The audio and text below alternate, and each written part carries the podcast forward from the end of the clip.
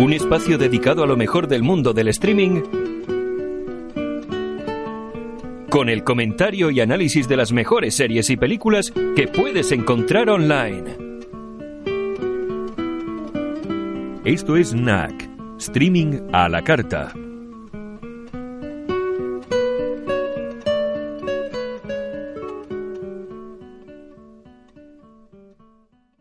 ¿Qué tal, Martín? ¿Qué tal, Antonio? ¿Cómo andas?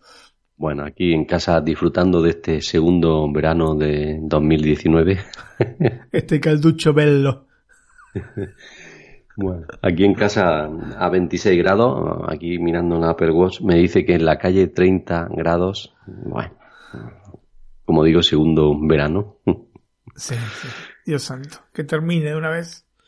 Aunque para algunos de nuestros oyentes ya casi está empezando la primavera, ¿no? No, no, Pues bueno, casi ya ha empezado, no, ¿no? sí, sí, ya ha sí. empezado, sí, sí, sí. En Hemisferio 22 sur. septiembre, ¿no? Ujú. 21. 21, correcto.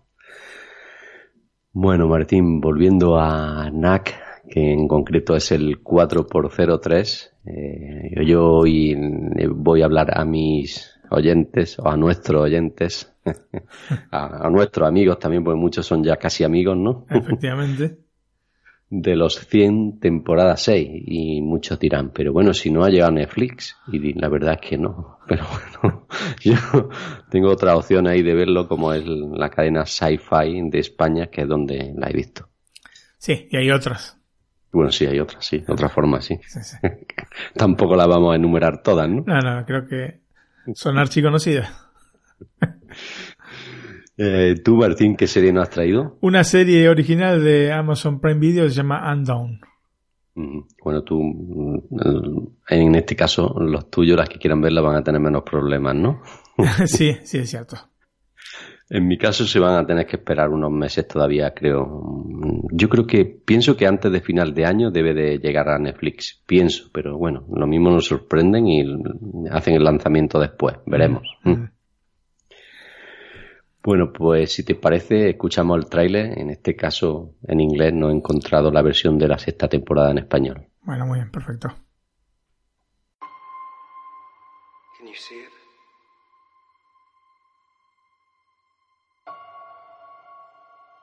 Is it beautiful? I hope we do better there. I hope Jasper was wrong and we aren't the problem. I hope your lives there will be as happy as mine has been. Be the good guys.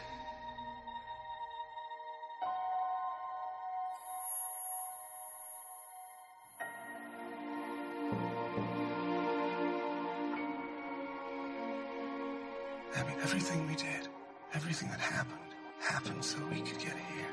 I believe that too. You called me every day for six years, and you left me to die in the fighting pits. I'm so sorry, Melanie. Every time that you do something horrible, you say you're sorry, and then you do it again. Am I a monster? Yes, I am. Say I'm your sister. My sister died a long time ago. Salvation comes from faith and good works. You haven't done anything yet.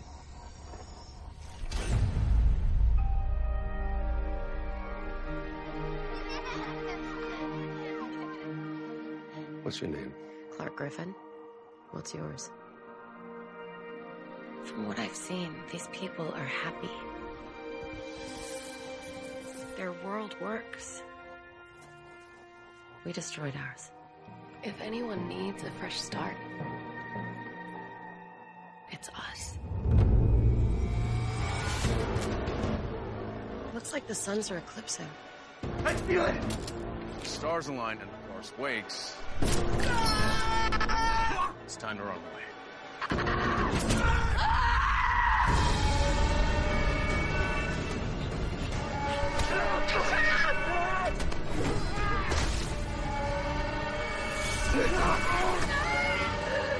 There are worse things in this world than eclipse-induced psychosis. What's out there?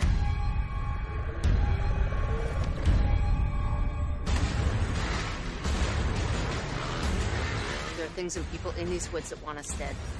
If you fall behind, You will be.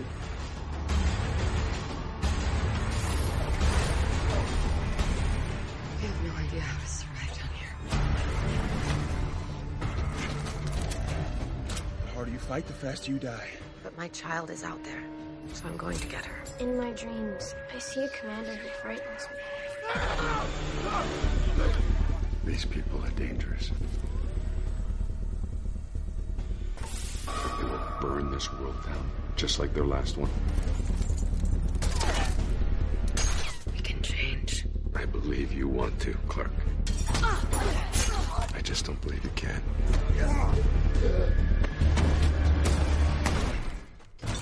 Wow, look at that. This one's unlocked. If I could, I'd go back and do things differently. But I can't. None of us can. I saw something. I'm pretty sure I'm going to hell. What do you want from me?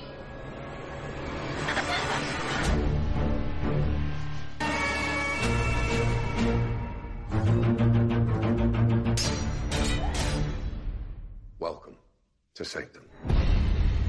The Hundred season premiere Tuesday, April 30th on the CW. Bueno, después del tráiler mm, voy a avisar a los oyentes que voy a hacer un poco de spoiler. No es mucho, pero sí que voy a dar unas pinceladas de esta temporada 6. Así que, mm, como todavía no está disponible en Netflix, bueno, y quizá algunos no quiera escucharlo. Yo le aviso, lo dejo por ahí, ¿no? Ujú. Luego que cada uno haga lo que quiera. Por lo menos lo- yo lo he avisado, ¿no? Sí, sí, sí. Martín, Los 100 es una serie, ¿no? Que a mí me trae muchos recuerdos, sobre todo por el lanzamiento de estas, de las plataformas de streaming, ¿no? Y que ha sabido reinventarse temporada tras temporada. Eh, una, digamos que una de las series más longevas de los últimos años, ¿no? Continúa con su propuesta de ciencia ficción apocalíptica, para mí muy interesante, atractiva, y eh, que me ha gustado, ¿no? Como he dicho, desde, mm, me atrajo desde que se lanzaron las plataformas de streaming, ¿no? En concreto, cuando se lanzó Netflix en España, yo una de las primeras series que empecé a ver fue Los 100, ¿no? La primera temporada, evidentemente, solo estaba la primera y la segunda, pero eh, yo creo que si no fue la primera, fue la segunda que vi en Netflix.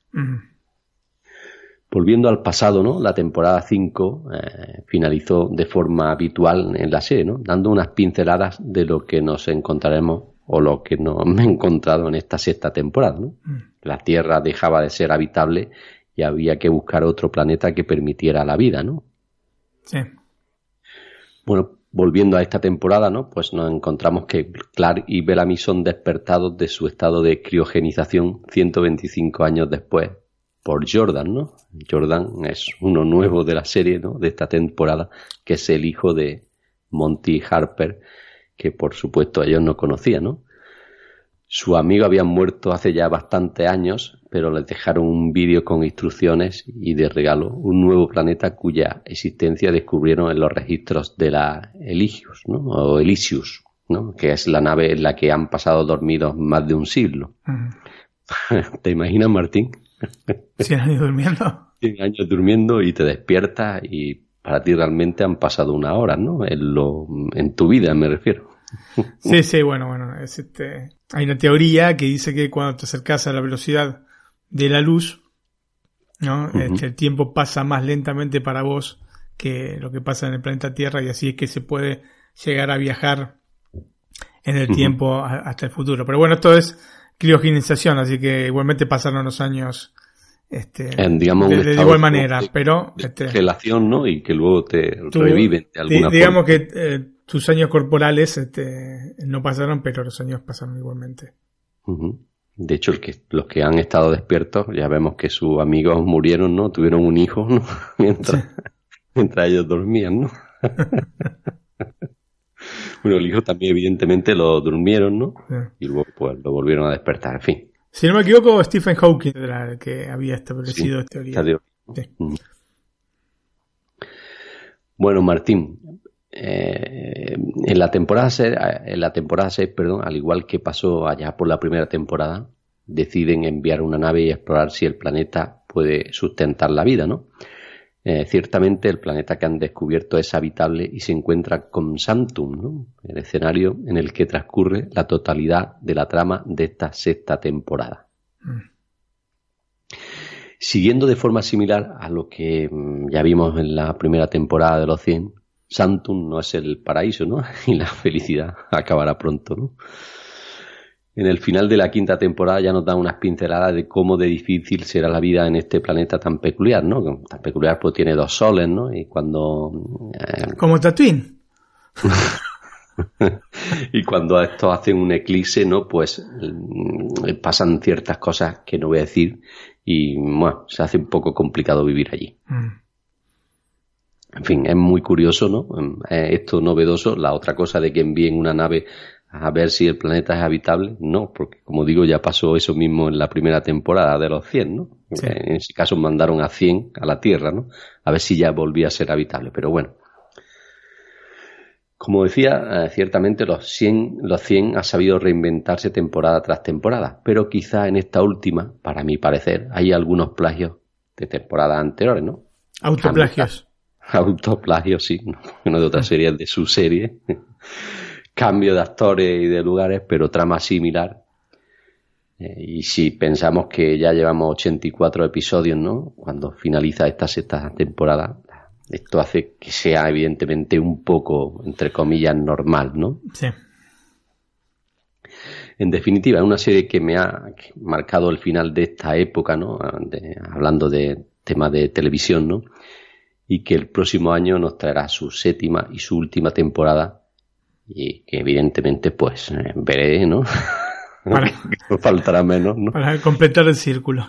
Para completar el círculo, mm, supongo que no tendrá el final de Breaking Bad, ¿no? bueno. o, sea, en el sentido de que bueno, ojalá. O sí, ¿no? Me, refiero en el sentido de bueno, o sí, pero bueno, ahí está. Ahí está para verlo. es una de las cosas más difíciles, ¿no? Mm. Irse con estilo. No he, no he encontrado, en ese sentido, no he encontrado otra serie tan, tan, tan así como Breaking Bad, ¿no? Quizás por eso no haya gustado tanto, ¿no, Martín? Sí, bueno, fijándonos, eh, sin ir mucho más lejos, en este Juego de Tronos, ha habido muchas quejas al respecto. Pero bueno, este es así, es difícil concluir, especialmente porque la gente se liga a, a, determinados personajes, a determinadas tramas y después poner un punto final no es para nada sencillo. Yo muchas veces te hablé de la serie Seinfeld, para mí la mejor este, sitcom em, que he visto, quizás junto a, a Friends, y el final es realmente no está a la altura de la serie. No es que es malo, pero no está a la altura de la serie. Y te estoy hablando de una serie que realmente es cinco estrellas. Y a veces pasan esas cosas, no, no se llega a poder completar o la gente no queda satisfecha con em, con el final porque básicamente este, no quieren que, que termine. ¿No es cierto? Entonces, eh, como que no, no hay nada que te pueda llegar a venir bien. Que digo Pero yo bueno, que volviendo en el caso de Breaking Bad, sí, es realmente perfecto final. Tan bueno que fíjate, han decidido hacer una película ahí. Sí, bueno, eh, eh, veremos, porque yo no soy muy partidario de este tipo de, de estas cosas, de relanzamientos, de cosas por el estilo, porque no, Netflix, Netflix, suele hacer esto para contestar, para contentar a los fans, ¿no? Yo creo que lo, habrán pedido mucho y habrán dicho, pues, bueno, lo vamos a hacer. Sí, sí, no digo que vaya a ser mala, ni, ni mucho menos, ¿eh? O sea, no, no, no quiero ejercer un juicio de valor porque no la vi, así que. Pero. Falta poco para que lo veas. Falta poco, sí, sí, sí. La voy a ver ya. Este. Pero eh, el concepto desde que parte generalmente este tipo de Mm, de continuaciones, porque la gente va a verla esperando en que sea tan bueno la serie y luego no solo que sea tan bueno, sino que aparezcan ciertos personajes que están muertos en la serie original, ¿no es cierto? Walter White, eh, Gustavo Fring, etcétera, etcétera. O sea, la gente quiere ver esos personajes que han sido icónicos dentro de la serie. Entonces, la única manera de meterlos es con flashbacks. Pero claro, está toda la gente más vieja y se nota Entonces, este, porque han pasado varios años de la finalización de Breaking Bad. Entonces, eh, yo espero que no recurran a eso. O, por lo menos no, no masivamente. La Casa de Papel lo han hecho bien, ¿eh? Ya te lo comenté que lo habían hecho Bueno, sí, pero la Casa de Papel eh, no había pasado tantos años. Eso sí, Acá es cierto, se, sí. se nota que la gente está más crecidita, ¿eh? Bueno, ¿no? sí, si vos lo ves a, si vos lo ves al personaje de Gustavo Fring. Ahora. y la contraparte, que ahora no me acuerdo el nombre, en, The Voice, eh, te das cuenta que los años han venido solos. Entonces, este, sí. Pero bueno, eh, volviendo al tema de, de- de los cierres, eh, no, es, no es sencillo, no es sencillo. No es sencillo con las películas, eh, mucho menos con las series, porque, te repito, se genera esta, este vínculo con la serie, con los, este, los personajes, este, con la historia en sí. Entonces, no, en el fondo no crees que termine, entonces no te viene bien ningún tipo de final. Bueno, si te parece, ya que no hemos salido del tema, hacemos una pausa musical con el soundtrack del episodio 6, Along Halos.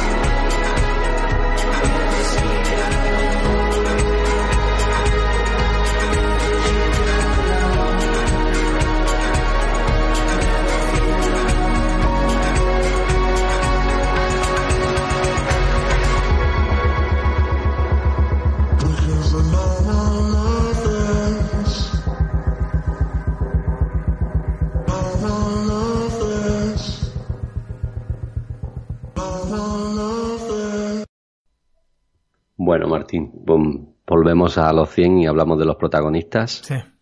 Muchos ya mundialmente conocidos. Elisa Taylor como Clark Griffin, Paige Turco como Abigail, Bob Morley como Bellamy Black, eh, Marie Averopoulos como Tavia Black, Henry Ian Cruz como Marcus Kane, Lindsay Morgan como Raven, Richard Harmon como John Murphy, eh, Tasia Tiles como Hecho, Shannon Ku Chung de, de Jordan Green, ese hijo que hemos hablado de Monty. El nuevo personaje. Ese nuevo personaje. Y Chuku Modu de Dr. Gabriel, Santiago o Xavier, ¿no? Hacerte los dos. Mm. Bueno, Martín, los datos técnicos. Pues en la temporada 6 de los 100 son otros 13 episodios de unos 42 45 minutos aproximadamente. La calidad televisiva en 1080p. Bueno, en el sonido no estoy seguro, no sé si es estéreo o Dolby Digital porque en Netflix creo que lo dan como Dolby Digital, pero Sci-Fi evidentemente eh, emite en estéreo, o sea que en este caso no sé eh, cuando llega a Netflix será Dolby Digital. 5.1, ¿no? Mm. Eh, las cinco primeras temporadas de los 100 están disponibles, como he dicho, en Netflix. Las sexta, pues creo que debe llegar antes de final de año, o eso espero, no puedo decirlo con seguridad. Y como he comentado antes, pues yo la he visto en la cadena Sci-Fi España eh, y el 20 de agosto pues se emitió el último episodio de esta sexta temporada. Para finalizar, Martín, si te parece, a otra pausa musical, en este caso más movidita, eh, que la podemos ver en el, episodio, en el episodio 5, cuando Clark está pintando al ritmo de esta música. Muy bien, perfecto.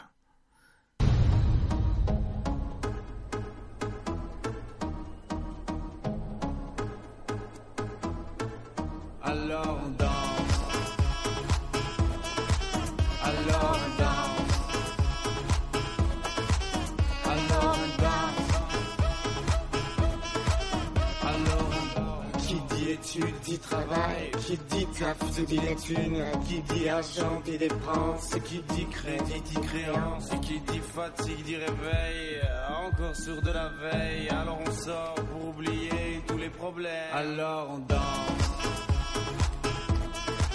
alors on danse, alors on danse, alors on danse. Hey. Bueno, Martín, si te parece, pasamos a tu, a tu serie, que lo mismo es, buena y todo, ¿no? Pues siempre me escoge aquí casos concretos que me sorprenden. sí, siempre selecciono, porque me gusta hacer sufrir a la gente, entonces selecciono series malas para... yo lo he dicho por el otro camino, porque siempre escoge el de las mejores, me, me gana en eso. Yo empiezo... Te has hecho mucho, Antonio. ¿eh? empiezo a ver un capítulo y digo, parece buena. Y cuando voy por el tercero, digo, me da vergüenza recomendar esto, voy a empezar otro. Eh, claro, eh, pero a mí me pasa lo mismo. Así, ¿no? Ah, Empieza a hacer cuatro series, ¿no? vale. Eh, digamos que esta tuve, mira, tuve una seguidilla de tres series. Una es The Voice, otra está Undone y la siguiente no digo el nombre, pero mm. es la que vamos a hacer en, en NAC 4x05. O sea, no en el próximo, sino en el siguiente. Eh, pero fueron así que las agarré y eran las tres buenas. Pero eh, pasa por periodos que agarro así, que tengo esta suerte, y en otros periodos que no, agarro tres, cuatro, cinco y... para mí viene una, buena hora porque estrenan todas las que yo veo. Vikingos, Peaky Builder. sí, sí, sí, ya. Yo tengo fácil. Ya estoy viendo que se viene tu temporada, Antonio. Sí, esas son de las que hago maratones casi todas, ¿eh? Sí, bueno, empiezan eh, ahora una seguidilla de, de segundas, este, terceras temporadas de series eh, realmente interesantes. Yo intento, me parece bien, este, que vos, sí, que vos este, continúes con este, o continúes, mejor dicho, trayendo las sagas, ¿no? Sí, sí, las, las, distintas temporadas, pero prefiero ampliar un poco más. Eh, Si ya comenté, es buena, ya cada uno sabrá si, si quiere o no ver la segunda temporada, o tercera, o lo que sea. Antonio, Andon, una serie original, como te dije, de Amazon Prime Video. Se pronuncia así, no se pronuncia así. Kilosa, Antonio. Uh -huh. Escuchemos uh el trailer en inglés en tanto. Perfecto. I'm so bored of living. I wake up every morning in the same bed, I get dressed, and I eat the same breakfast and then take the same commute to work. I'm 28 years old and I'm terrified this is all there is. Dad. Is this a dream? Well, partly.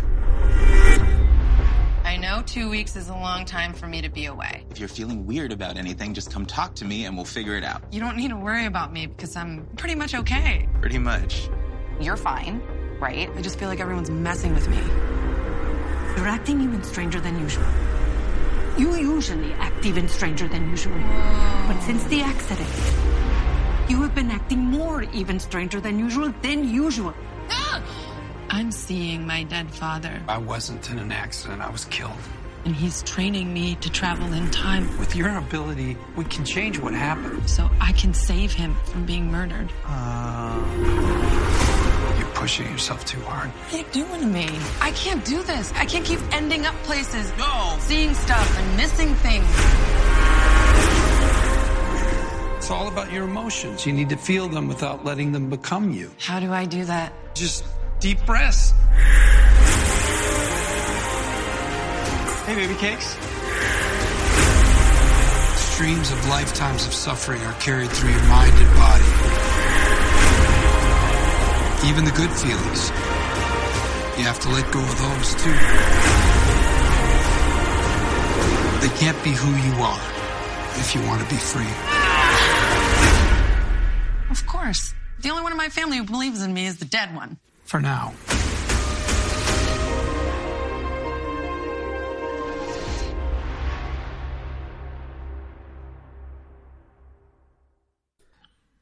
Antonio, ¿qué es lo que se cuenta y la manera de contarlo? ¿no? Estos son los dos puntos clave dentro de cualquier contenido artístico.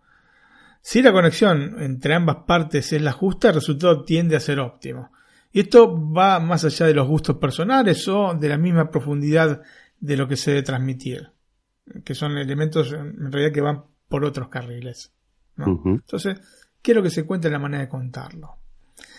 El riesgo que se corre cuando los contenidos se multiplican, cosa que estamos experimentando en los últimos años, es que determinados fragmentos narrativos se repiten, ¿no es cierto? Digamos que los medios en general son proclives también a intentar encontrar una fórmula que les permita presentar una diversidad de productos que tienen un envase distinto, pero que tienen un contenido muy similar, dejando la primera parte de esta ecuación supeditada a la segunda, ¿no? O sea, eh, dejan eh, lo que cuenta subordinado a la manera de contarlo. Uh -huh. eh, es increíble, pero esto lo aplican hasta en las introducciones de las series, que a partir de House of Cards están en su gran mayoría hechas con el mismo molde. O sea, uh -huh. esto es una cosa que a mí me... especialmente en las series de Netflix, pero no solo, porque he visto también este tipo de cosas en, este, en HBO.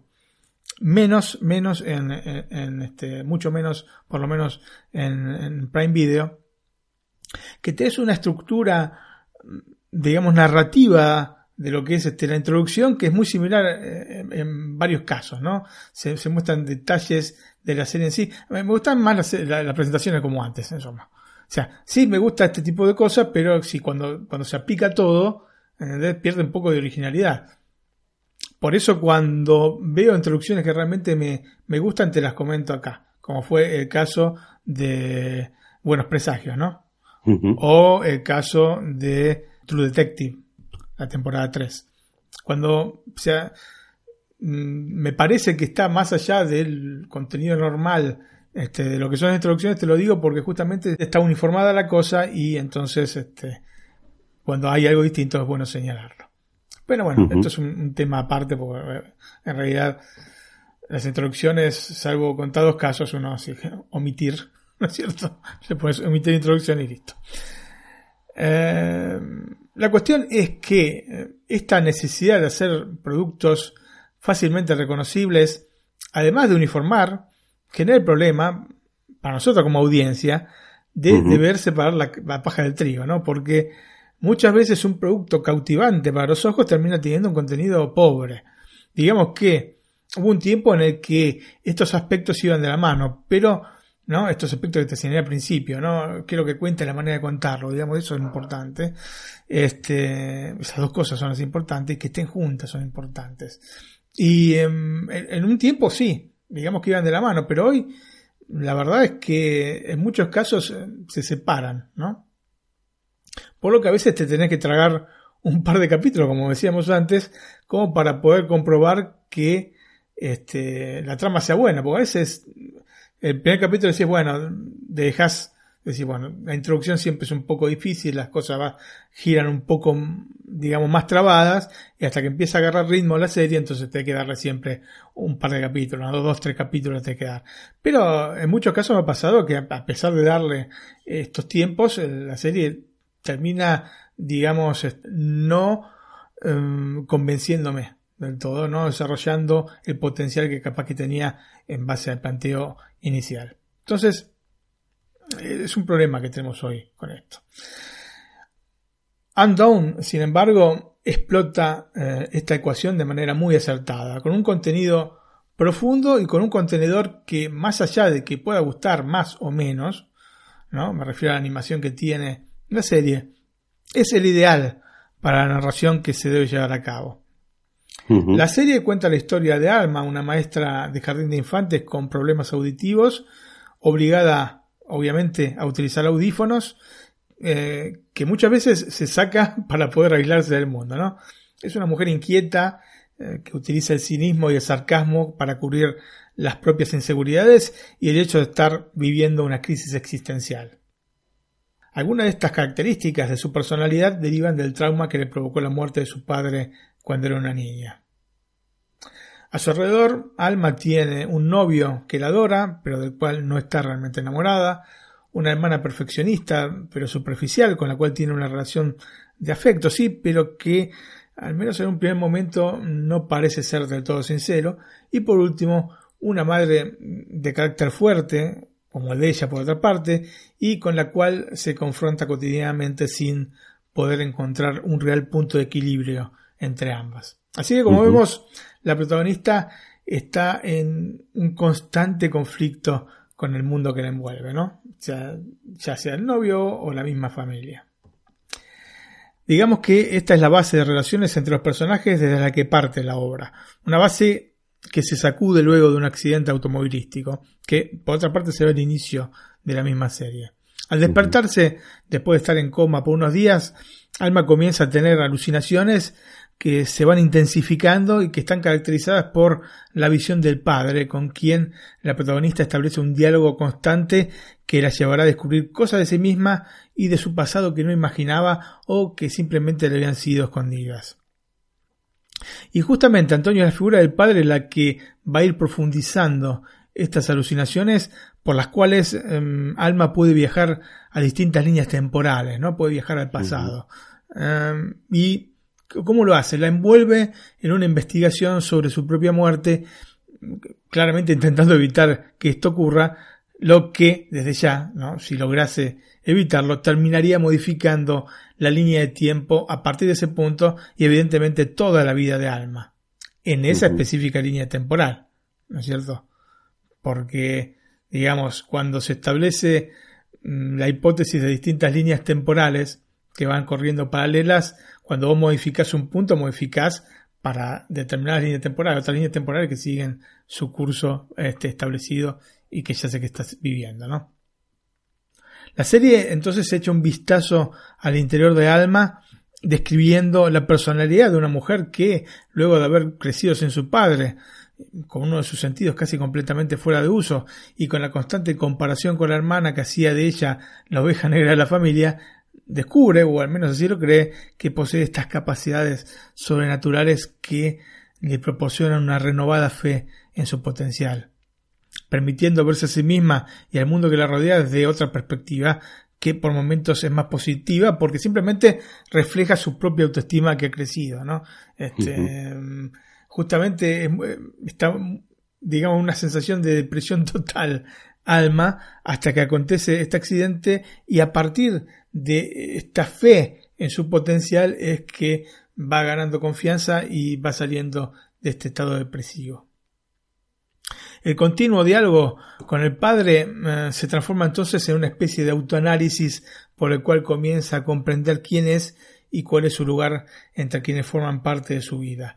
Alma está comenzando a sentirse especial, ¿no? Como no lo hacía desde pequeña, de que estaba justamente el padre vivo, lo que eh, le permite despegarse de los elementos que le habían llevado a ser una especie de robot que estaba al servicio de una cantidad de o una serie, mejor dicho, de rutinas repetitivas hasta el hartazgo, ¿no? Y justamente esta repetición, ¿no? Se, se, manifiesta bastante en la serie, ¿no? Ya se, todas las mañanas se ducha, te va en, auto hasta el trabajo, ya está, trabaja en un jardín de infantes, este, todo lo, digamos, dos, tres cosas que hace en el día que son repetitivas y, e inmodificables, ¿no? De alguna manera. Y esto es parte del motivo por el cual ella está este, con este estado, digamos, de depresión o de querer confrontarse con el mundo.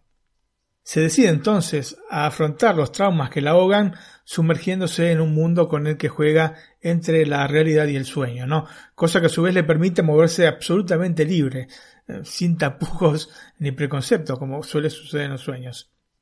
Elabora entonces su sentido de culpa, que hasta ese momento no había tenido jamás, y en cierta medida inicia a resolver los mismos conflictos este, que la habían sumergido en el descreimiento y la desesperanza, ¿no? O sea, este sentimiento de culpa le sobreviene porque ella realizaba cosas, hacía cosas a la hermana o a la madre, sin reflexionar sobre si podían sufrir o no, y digamos que empieza a reflexionar un poco más sobre la manera de comportarse con el prójimo. Em, todo este conjunto de cosas lógicamente hace que el personaje crezca como persona, en función de sí misma y en la relación que mantiene con los que la rodean. Em, claro que no es una tarea sencilla porque es un crecimiento que va dando por etapas, ¿no? Em, para poder retratar al protagonista, pero fundamentalmente para ingresar en su mente, en la serie se utilizan dos recursos mm, desde lo narrativo que resultan sumamente interesantes. En primer lugar, se toma su personalidad y se la desdobla entre dos realidades que aunque no llegan a ser absolutamente opuestas, se separan entre lo que todos perciben racionalmente y lo que ella es capaz de observar, ¿no? Ella ve cosas distintas que lo que ven los demás. Ve al padre, ¿no es cierto? Dialoga con el padre. Y los demás obviamente no lo ven. A partir de allí, de esta visión de su padre muerto que dialoga con ella, construye una nueva y fantasiosa realidad en la cual lo imposible parece posible. Y bueno, este es el primer recurso narrativo. El segundo recurso eh, que utiliza la serie parte de la idea de que la realidad, como la conocemos, sea solo uno de los infinitos mundos posibles, ¿no? De estas infinitas líneas temporales. Líneas temporales que, digamos, se van ramificando a partir de cada elección eh, que haces en la vida, ¿no? Este, cualquiera, quizás no las más sencillas, ¿no es cierto? No elegí un helado de chocolate y de frutilla, o quizás sí, quizás si elegías el de chocolate tenía algún tipo de, este, de contaminación que te hacía terminar en el hospital, pero digamos, en general este, ya sabemos cuáles son las elecciones que te hacen este, cambiar tu vida, ¿no? Las que no. Y bueno, esto generaría una, ramificación impresionante, ¿no? Pues vos pensás vos mismo, pero pensás en todo lo demás, así que sería una cosa bastante enmarañada. Eh, la narración entonces se centra en la percepción interna de la protagonista en primera persona, lo que nos lleva a vivir con ella una serie de líneas temporales y espaciales que se van entrecruzando entre sí. Un universo completamente distinto en el cual los mundos se sobreponen unos con otros a partir de esta capacidad de poder eh, modificar elementos del pasado.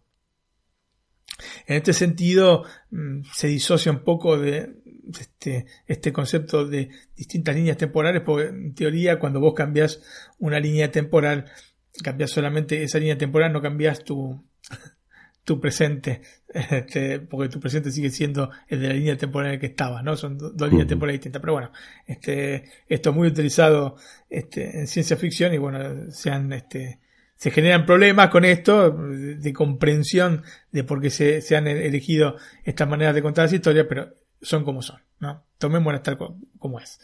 Em, aparte, tendría que decirte que acá hay un, elemento mm, también dado porque puede ser una composición hecha por su, su propio cerebro, no una real línea temporal. Entonces, cabría la posibilidad de que ella modificando cosas del pasado modifique entonces su presente. La cuestión es que eh, claramente esto establece una nueva manera de leer los sucesos, lo que genera emociones distintas, en muchos casos en contraposición con las experimentadas en el pasado, especialmente las relaciones eh, al luto por el padre desaparecido, ¿no? Porque claro, se va modificando ella misma en su presente, en su línea temporal. Antonio, como te digo, no hay que darle demasiadas vueltas a la cosa. Estos dos recursos, según como se los vea, pueden obedecer a una experiencia real, sí, o simplemente a una enfermedad mental, ¿no? La esquizofrenia. o sea, la explicación de por qué ve al padre y los demás no lo ven y este, esta cuestión de los viajes en el tiempo podría llegar a este, hacernos pensar que realmente eh, tiene este tiene una enfermedad, ¿no? Alma. Entonces nos vamos a hacer la pregunta, ¿lo que le pasa a Alma es, real o solo ocurre en su cabeza? Esto te lo planteas, digamos, durante toda la serie. Es una pregunta válida, visto que el mismo entorno de la protagonista está convencido de que está enferma. Ahora, esto no es spoiler ni nada por el estilo, es el planteamiento que tiene la serie desde el primer momento, ¿no? Em, solo te puedo decir que el entreverado camino que nos ofrece la serie nos introduce en la realidad de la protagonista, al que se le agrega este condimento extra dado por el recorrido que realiza para conocer qué es lo que le pasó realmente a su padre. Esto último, en definitiva, se transforma en una historia metida dentro de la otra, ¿no? Es una historia dentro de la historia. Em, desde lo simplemente narrativo, es esto del padre, de saber este, cómo murió o de investigar, ¿no? Hacer toda esta investigación es un elemento de distracción per se, ¿no? Eh, la única función es hacer que la protagonista crea sin el menor tipo de dudas en lo que está este, aconteciendo con su vida. Así que bueno, realidad fantástica o esquizofrenia. En última instancia vamos a ser nosotros mismos quienes establezcamos en qué cosa queremos más. ¿No es cierto? Esto es lo que te puedo decir. Hay que ver este, la serie y después establecer una hipótesis. Yo tengo la mía que no te lo voy a decir. Espero que veas la serie. ¿No es cierto? Pero em, no es más válida que la que, si vos tenés una distinta. Efectivamente. Son visiones de, de una serie que está planteada de esta manera. Es indudable que se trata de una serie con una identidad propia, distinta a lo que se ve habitualmente, desde el punto de vista estético desde ya, y desde el desarrollo de una trama que se orienta a temáticas femeninas sin ser feminista. Las visiones de Alma, como también su capacidad única y presunta para poder moverse entre las distintas líneas temporales, se convierten para la protagonista en un medio para reforzar su personalidad y su actitud desafiante por una parte, pero también para ser más flexible y comprensiva, especialmente en relación con su familia por otra. Es una evolución palpable que se va dando, como dije anteriormente, gradualmente, pero que sin dudas la convierten en un ser bastante más complejo que al inicio. ¿No es cierto? Con esto quiero decir que plantearse la propia existencia en clave negativa, como lo hace al comienzo de la historia, no hace de Alma un ser más complejo, sino más bien acomplejado. ¿Cómo se creó la serie, Antonio? Porque realmente es muy interesante esto, eh, porque es muy interesante la serie. Hay una serie de dibujos animados que se llama Bojack Horseman. No sé si alguna vez la viste, es una serie original de Netflix. No. No, el título este, español a lo mejor me suena, pero así no. Siempre con animales antropomorfizados. Ah, sí, sí, este, sí. Eh, es un caballo en este caso. Sí, eh, sí lo he visto anunciar alguna vez, sí. El creador de, de esta serie se llama uh, Rafael Bob Waskberg y una de las escritoras de la misma, que es Kate Pardy, se unieron para crear esta Undone. La idea para esta obra surgió a partir del episodio de la primera temporada de Bojack Horseman llamado Downer Ending, escrito justamente por Kate Party, eh, en el que Bojack, a partir de un viaje por las drogas, experimenta una realidad alternativa sobre la posible vida que podría haber tenido si hubiese tomado decisiones menos egoístas. En una entrevista que le hicieron a Kate, comentaba que eh, Rafael, ¿no? el, creador de, de Bojack Horseman, había visto en este capítulo en especial un potencial como para hacer algo más grande. Pensaba en una serie que pudiese explotar realidades distintas o percepciones alternativas de la misma realidad. Así que lo que hizo Kate fue em, agregar a este concepto elementos de la propia vida.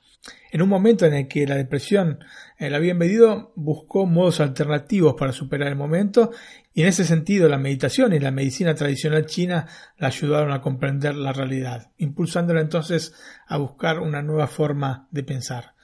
Su abuela, quien no conocía, había tenido esquizofrenia y esto claramente provocó en Kate temores por su salud mental. Entonces, a partir de su propia experiencia, de hecho, Alma también tiene la abuela que era esquizofrénica y tiene estos temores, ¿no es cierto? Y también del conocimiento de que en otras culturas las personas que tienen visiones o escuchan voces a menudo son consideradas sabias, pudo conjugar todo este cúmulo de cosas y volcarlo en la historia de Alma. La introducción de la investigación sobre lo que le pasó realmente al padre se agregó Antonio en un segundo momento, ¿no? Después de que se había planteado la base de lo que iba a ser la serie. Y se planteó como un elemento fijo y, digamos que un motivo emocional para aferrarse y no desechar la nueva realidad que Alma está viviendo, ¿no? O sea, el motivo por el que se queda es justamente este, em, descubrir qué es lo que le pasó al padre. La profundización de este aspecto hace que la protagonista elimine de plano una opción distinta a la que está experimentando. Es decir, está segura de estar viviendo en la realidad toda esta experiencia, no con el padre y los viajes en el tiempo. Aunque esto vaya claramente en contraposición con lo que se conoce como la navaja de Ockham, es decir, aquello de que la explicación más sencilla suele ser la más probable. Rafael y Kate eh, habían visto el trabajo de Hisco Halsing en Cobain Montage of Keck, es un documental del año 2015 sobre el, músico, ¿no? sobre Kurt Cobain, dirigido por Brett Morgan. Es un documental que mezcla, mm, digamos, filmaciones de época con em, animaciones y le propusieron dirigir el proyecto. Halsing, que es eh, animador, pintor y compositor, además de director, fue quien decidió utilizar la rotoscopia para desarrollar de manera integral la serie. Una combinación ideal entonces entre las ventajas interpretativas de la acción en vivo y la fantasía de la animación. La elección de este tipo de animación y, y digamos el rechazo de, ir por acción en vivo se basaba en que eh, en esta última se iba a llegar al punto en el que se deberían aplicar efectos especiales. Y quieras o no, Antonio, el espectador sabe que en ese momento se pierde el contacto con la realidad, sabe cuando empiezan los efectos especiales, ¿no es cierto? Este, y entra, bueno, lógicamente en acción de CGI. Entonces, eh, este es el corte que querían evitar, ¿no? Mm, cuando se presenta una animación como esta, con, rotoscopia, mm, que es a todas luces realista, como la acción en vivo, el pasaje entre la realidad y la fantasía no se percibe, porque está todo dibujado. Y se genera entonces un todo homogéneo que era el objetivo primordial de los creadores. Pero ¿en qué consiste específicamente esta técnica de rotoscopia, Antonio?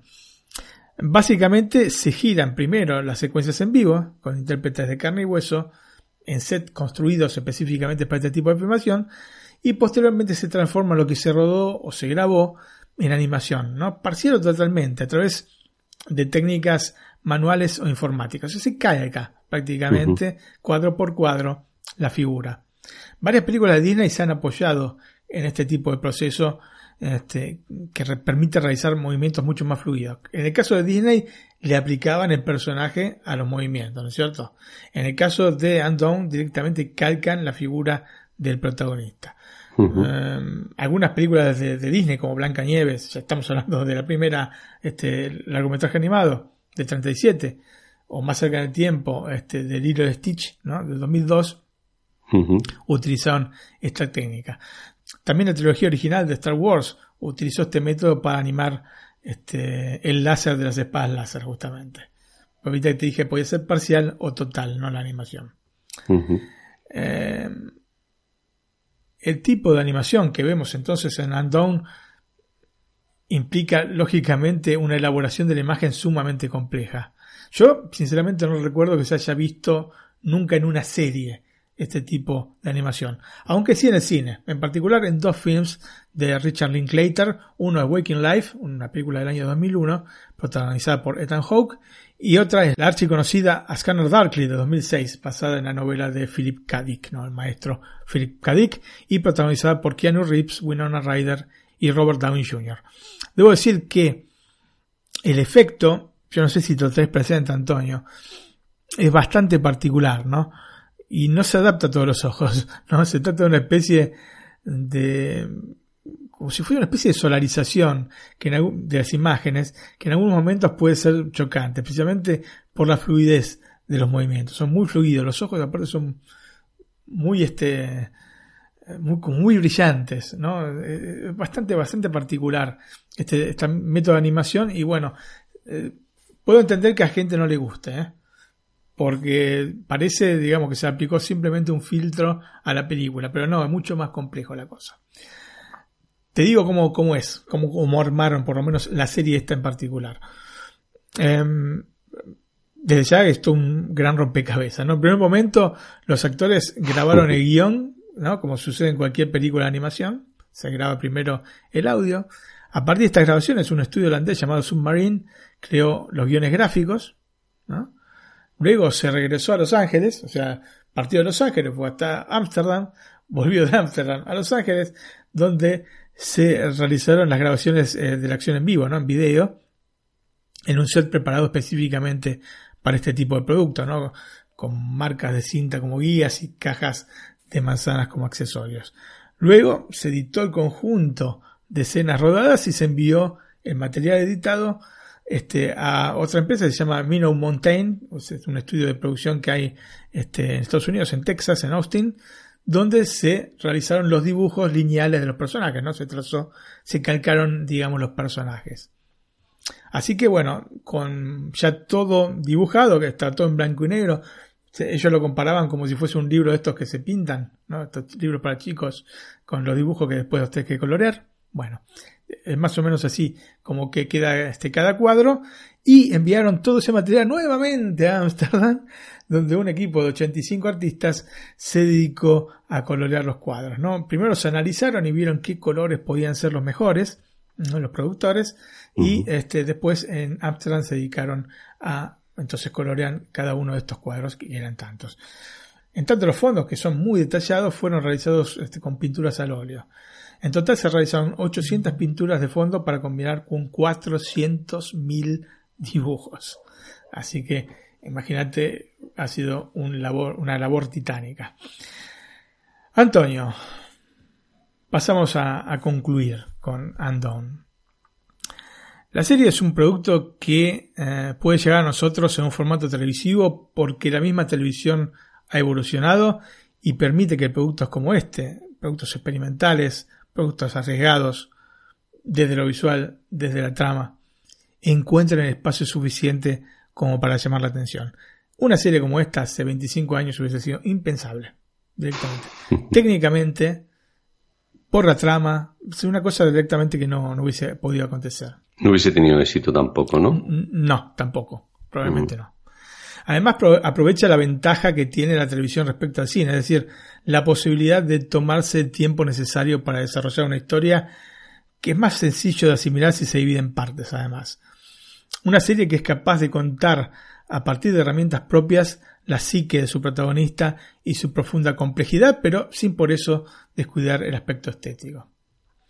Y justamente todo el conjunto visual está creado para contar el mundo a través de los ojos de Alma, haciendo hincapié en el cúmulo de inseguridades en que se ha transformado su vida y la resolución que le va dando a cada una de ellas para continuar adelante con su existencia. Alma consigue entonces canalizar los elementos que está viviendo, más allá de que sean reales o no, para tomar conciencia de sí misma.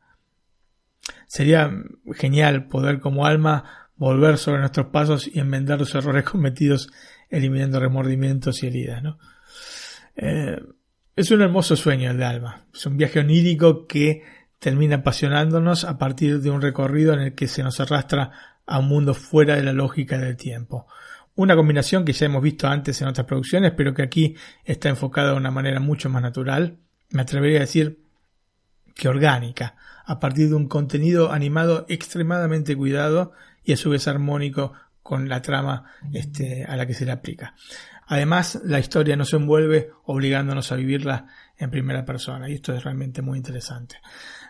Antonio, la serie consigue entonces poder delinear una protagonista que termina siendo tridimensional, con una serie de relaciones creíbles que se generan a partir de personajes secundarios que están bien construidos por, otra parte, pero que a su vez pasa la mayor parte del tiempo entre la realidad y el sueño. Andón puede ser lo que quieras. Puede ser el recorrido delirante de una mujer esquizofrénica y traumada por la muerte del padre, o puede ser una historia de ciencia ficción con una pizca de detectivesca. En esta dualidad, en esta posibilidad de que sea el mismo espectador quien decida qué es lo que quiere creer, está justamente el jugo de la cosa. Todavía no se sabe nada sobre la segunda temporada. No creo que haga falta. La serie. Em, Terminó bien. Sí. Quizás sea mejor llamarla miniserie. ¿no? Es autoconclusiva. Sería muy difícil narrativamente agregar un punto o una coma al concepto global que pudimos ver. Así que. Mm, para dejar justamente esta dualidad, para permitir que sea uno eh, que le aplique, digamos, eh, el pensamiento que tiene sobre lo que pasó, ¿no? Que saque su, su propio análisis. Eh, sería bueno que no hubiese una segunda temporada que clarificaría determinados puntos que no queremos que sean clarificados. así que bueno, yo me gustaría que no hubiese una segunda temporada de Andón porque está perfecta así como está. Pasamos a los datos técnicos. Eh, la serie, que consta de 8 capítulos de entre 22 y 24 minutos, lógicamente se presta para una maratón. Em, yo creo que, más que para maratón, para ver de a, dos capítulos. Yo vería de dos capítulos, ¿no? Cuatro, días, dos capítulos cada día. Para poder absorber mejor los conceptos. Em, tuvo su estreno global el pasado 13 de septiembre, este por Amazon Prime Video, como dije, y está presentada en formato de 16 novenos en 1080p y con sonido Dolby Digital 5.1. Los protagonistas, que son absolutamente distinguibles porque están calcados, ¿no es cierto? Son Rosa Salazar como Alma Winograd Díaz, Bob Odenkirk como Jacob Winograd, quien no lo recuerda de Breaking Bad justamente, o de su propia serie, Better Call Saul, este, Angelique Cabral como Becca Winograd Díaz, Constance Marie como Camila Díaz, Siddharth Danan Shea eh, como Sam, este, y David Dix como Tant. La dirección estuvo, como te dije, a cargo de Hisco Hulsen. Así que bueno, Antonio, una serie que realmente recomiendo mucho ver porque aparte eh, puedes ponerle tu sello personal, ¿no? Para mí es así, para mí es de, otra manera, según quien la vea y cómo la vea y cómo te tome cada una de las partes de la misma. Así que te la recomiendo tantísimo. Aparte corta, corta porque 22 minutos, 24 minutos máximo por capítulo y 8 capítulos, realmente. Sí, esta la puedo ver aquí en un pequeño huequecillo, esta sí, sí. Pero bueno, esta no las puedo traer yo a NAC, más que nada por la pronunciación de los actores. Este es Siddharth Dhananjay, bueno, porque es indio, calculo yo. Me tiraba yo como una hora aquí para pronunciar. bueno, Martín, dejando la broma aparte, pasamos a, que nos digan nuestro correo electrónico, por ejemplo, para que la gente se ponga en contacto con nosotros. Muy bien, Antonio, nuestro correo electrónico es nac.iosmac.es nac.iosmac.es Le recuerdo a nuestros oyentes que tenemos un canal de Telegram en el que hablamos asiduamente algunos de ellos, ¿no? Y en el que nos recomiendan algunas eh, series para que veamos y películas, ¿no? Y ya hemos traído aquí alguna más. Si quieres ser uno de estos integrantes del canal, pues puedes utilizar este correo electrónico, nos, nos envían, nos pide el acceso al canal y nosotros te enviamos el link para que entres con la aplicación Telegram desde tu teléfono móvil, desde tu navegador web o aplicación en, entornos de Windows o Mac, ¿no? Se puede utilizar desde cualquier sitio Telegram. Efectivamente. Y ahí estamos con una comunicación más fluida y directa, ¿no? Eh, aparte que nos escuchen semana tras semana, ahí nos tienen casi todo, casi todos los días al pie del caño. También tenemos un blog, ¿no, Martín? exactamente, Antonio. El blog es um, nacstreaming.com www.nac como NAC streaming.com. Perfecto, en él también tienen acceso a las redes sociales, ¿no? A Twitter, Instagram, Facebook de este podcast. Bueno, Martín, pues para no hacernos mucho más extenso, ¿qué te parece si cerramos ya con la música de la semana? Muy bien, Antonio, vamos a escuchar un tema de Dire Straits. Money for Nothing, que podemos ver al inicio de la película Kingsman Servicio Secreto, Antonio.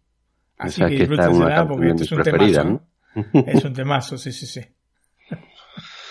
Muy bien, pues lo escuchamos. Este lo voy a escuchar entero porque ya sabes que es una de mis preferidas. Oh, este y lo demás, me imagino también. Sí, bueno, los demás también, pero este sobre todo.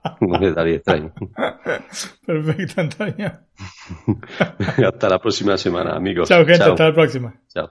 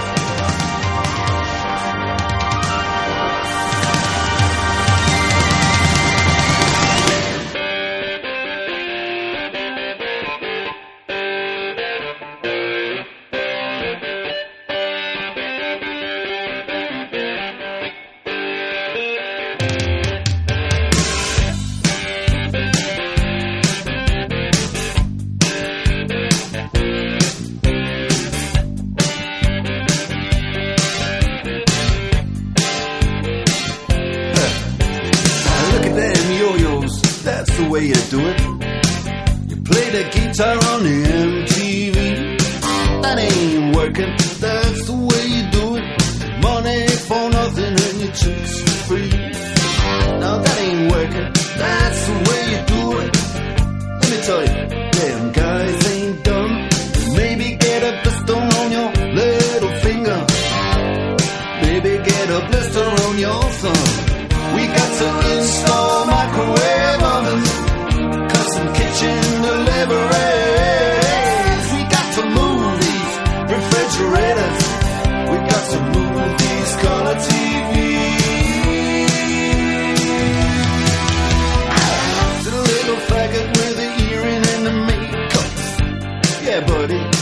zone.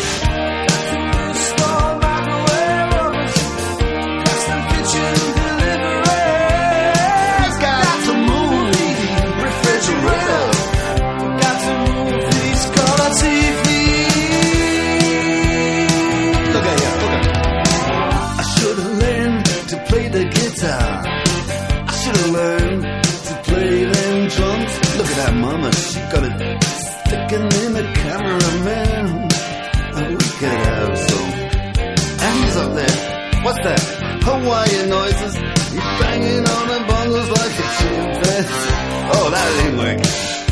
That's the way you do it. Get your money for nothing. Get your chicks for free. We got to install microwave.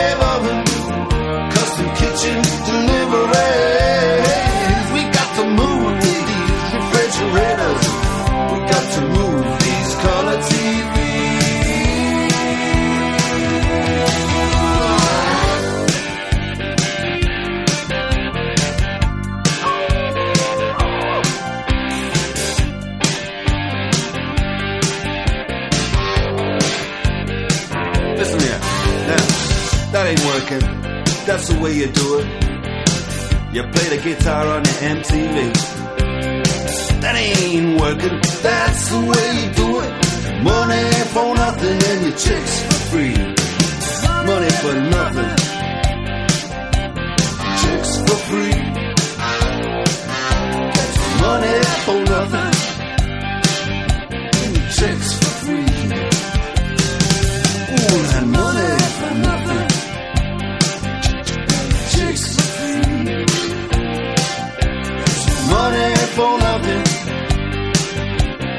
six.